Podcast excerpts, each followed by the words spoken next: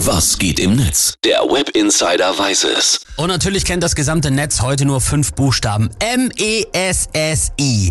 Egal wohin du guckst im Netz, wird Lionel Messi als der Beste aller Zeiten gefeiert. Jetzt, wo er den letzten Titel, der ihm noch gefehlt hat, eingesagt hat, zehnmal spanischer Meister, einmal französischer, viermal Champions League Sieger, einmal die Copa America geholt, siebenmal Weltfußballer und jetzt endlich auch Weltmeister. Kein Wunder, dass das Netz sich vor einem der größten aller Zeiten verbeugt.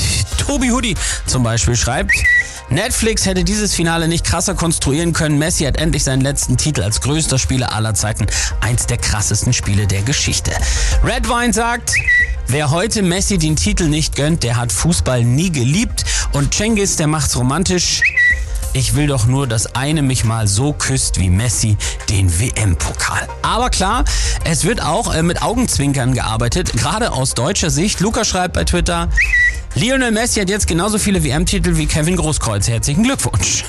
Und gefeiert wird natürlich auch der argentinische Torwart Martinez, der ja einen Elfmeter gehalten hat von Coman. Und der Trainer Scaloni, der mutig mit jungen Spielern aufgetreten ist bei dieser WM, anders als 2006 zum Beispiel. Der damalige argentinische Coach José Peckermann, der hat den 19-jährigen Lionel Messi gegen Deutschland nämlich auf der Bank gelassen.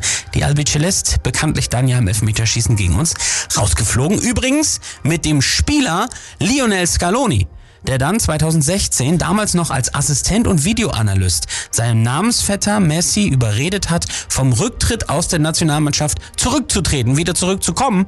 Jetzt sind die beiden Leos Weltmeister. Das Bild, wie sie sich mit Tränen in den Augen in den Arm liegen, ist mit das beliebteste heute auf Twitter. Sowieso ist das alles sehr, sehr emotional. Nach 36 Jahren ohne Titel in Argentinien. Und am besten hört man das beim argentinischen Kommentator Andres Cantor, der nach dem letzten Elver zusammen mit seinem Co-Kommentator Hoher Freude in Tränen ausbricht.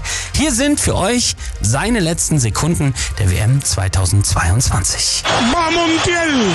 Montiel. Gol.